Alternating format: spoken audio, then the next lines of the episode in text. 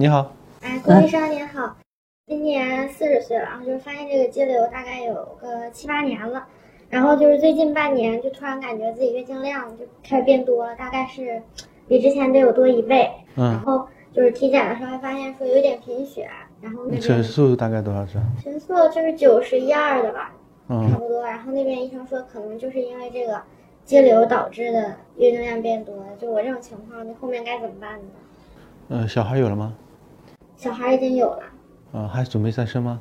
就嗯不打算再生了。像你这样这个子宫肌瘤啊，就是已经有症状了啊，建议你要考虑要去处理它。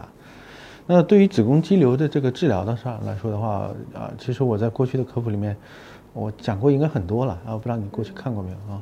就是对于肌瘤的这个处理呢，你要知道肌瘤呢是长在这个肌壁上，这个病呢它是个良性病啊，但是呢比较讨厌的是它跟你的这个土壤有关系啊。你长肌瘤很多时候是因为你这个遗传有这个数字，那再加上一些外面的一些饮食方面的一些外界因素啊什么的，造成了肌瘤的生长。那传统上来说的话呢，肌瘤呢，我们是采用切除性的治疗。那切除呢，包括比如说切子宫，或者是做这个肌瘤的切除，这是一个方法。你是顺产吧？对，顺产了。啊，顺产的话，如果我们要做切除的时候，可以选择做腹腔镜的切除。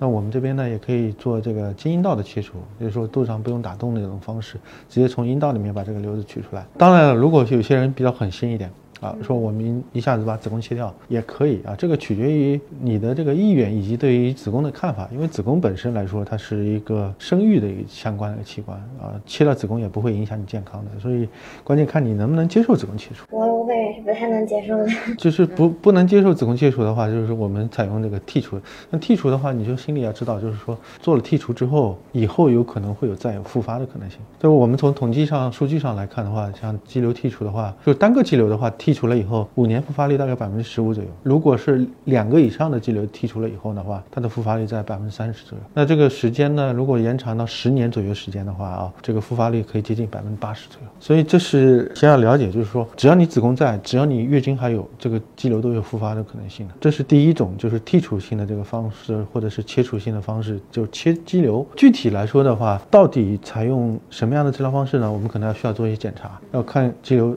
在的位置在哪里，然后然后在的这个数量的有多少。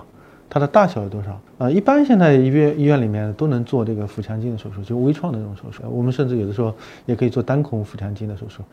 那做阴道的手术呢，它的优点呢，就是它的这个创伤就更加小一些，就完全从阴道里面把这个瘤子给切掉的话，肚子上都不用打洞，所以没有气腹的。但经阴道手术稍微有一个不好的问题，就是它阴道因为本身有细菌的环境，所以术后呢，相对来说出现继发感染的现象比那个腹腔镜是要高一些。那第二类的这个治疗方式呢，就是指的是我们做这个消融的治疗。消融治疗和切除是不太一样的啊。消融治疗的这个原理呢，其实就是把这个肌瘤给烧掉、破坏掉。破坏的这个方式的话有好多种啊，就包括用超声波。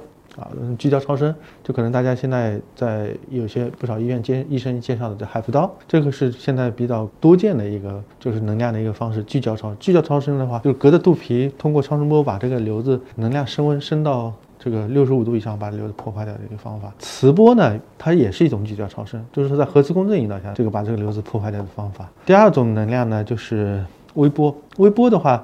它呢，就是像一根铅笔芯大小的一个针呐、直接把它扎到这个瘤子上去，把它这个瘤子烧掉的一个方法。那第三种方式呢，就是呃射频。射频的话是另外一类能量，但是目前我们做的射频通常是从阴道里面伸进去，把这个瘤子给它烧掉的一个方式。这一类的治疗呢，和前面那个切除性的治疗比较起来呢，有优点也有缺点。优点呢是什么呢？优点就是创伤比较小。呃，一般像切除性的治疗，就是做完手术之后，一般都会稍微有点这些疼痛的一些感觉。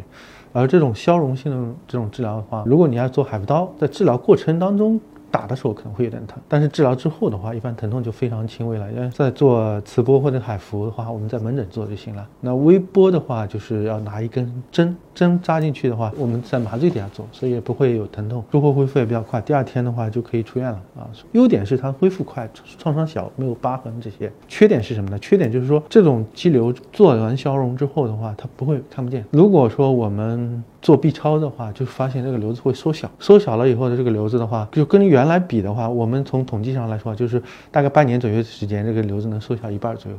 这个缺点呢，使得就存在的有一种可能性，就是说我们有一部分人做完之后，他的症状改善不是很好，那么瘤子可能对这个月经的影响还会在，所以在这种情况底下的话，嗯，有可能有一部分的病人，我们统计下来就是两年左右，大概百分之十五左右的这个人，可能因为这种原因，可能需要再做二次处理。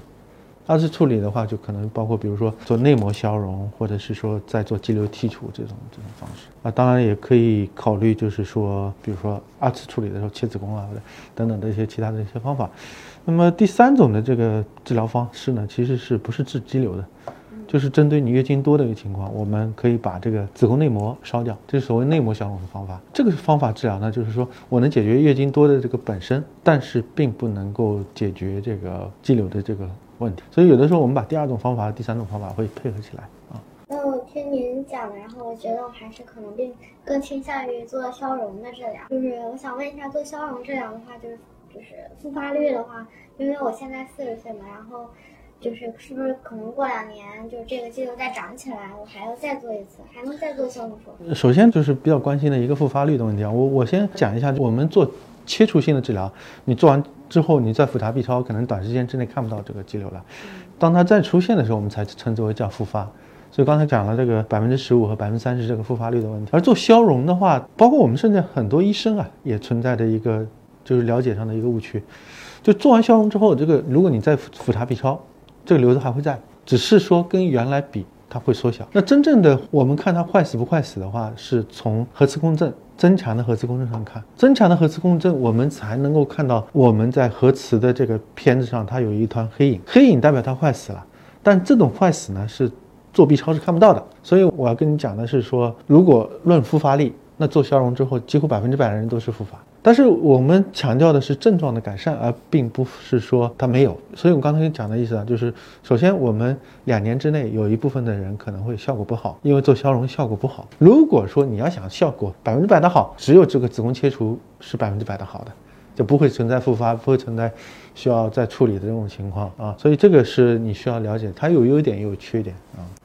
我明白了，就如果做消融手术的话，就大概术后要休息多长时间呢？相对来说，比那个。腔镜啊，或者是做开腹手术要就恢复要快得多了。消融的话，如果你做海服或者磁波的话，我觉得你三天之后你就上班就没问题了。而如果说你要做那个微波的话，一般也就是三五天，因为恢复非常快，痛苦也非常小啊，所以你回家休息几天就就 OK 了啊。抖音。